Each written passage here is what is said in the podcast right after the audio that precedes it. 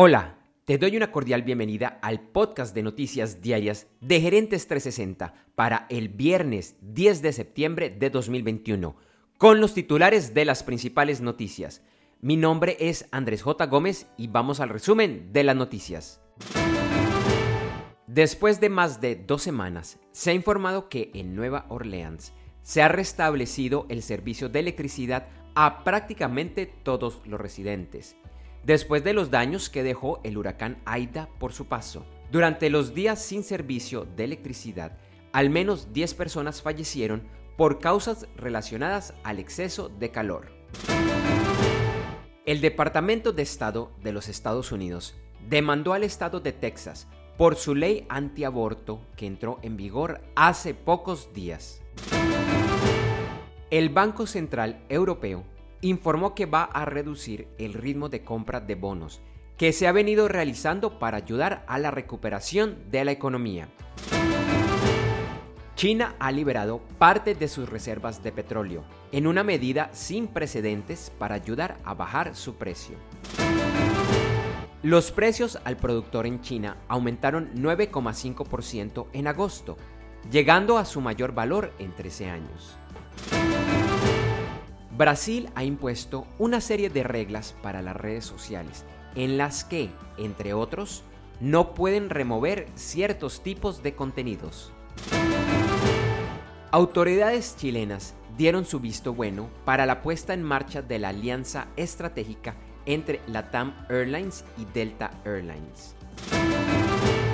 Después del anuncio que Avianca realizó la semana pasada en la que dijo que sus acciones podrían llegar a perder su valor como parte de su proceso de reestructuración, las acciones de la TAM Airlines han estado perdiendo valor, pues existe el temor entre sus accionistas de que algo así pueda suceder con esta aerolínea.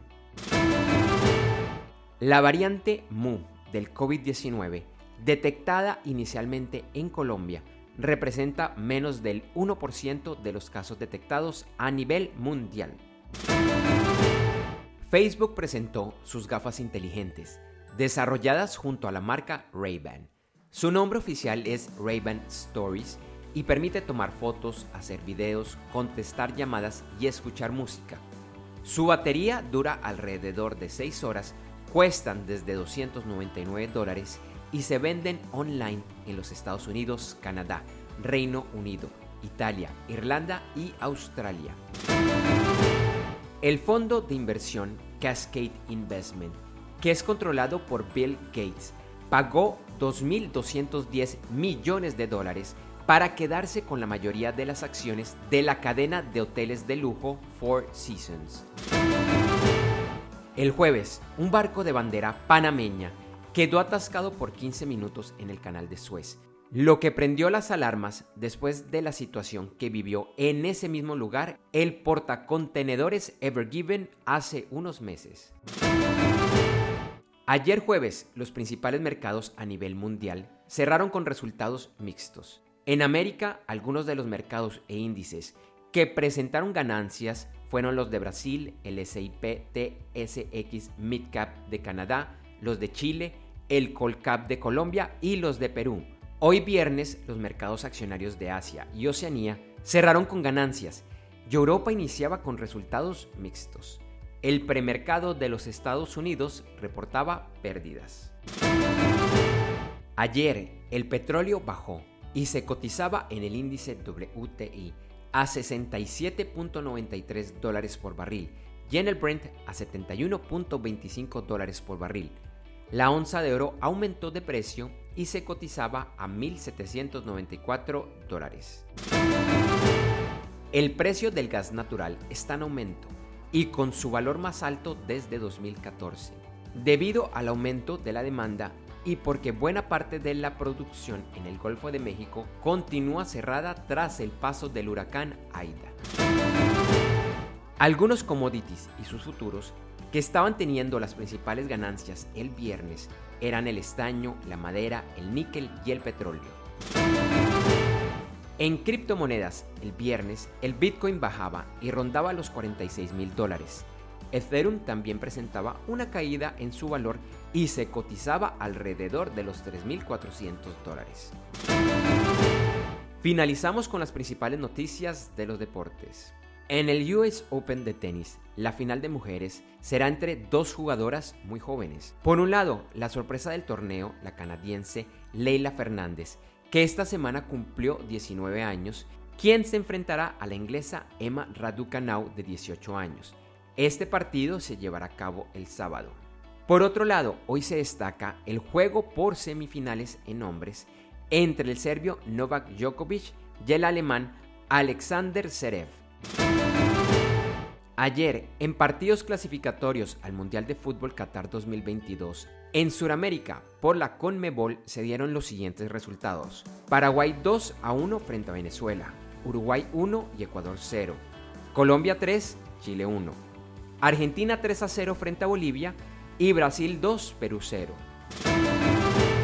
La FIFA oficializó su propuesta de realizar el Mundial de Fútbol cada dos años a partir del 2026.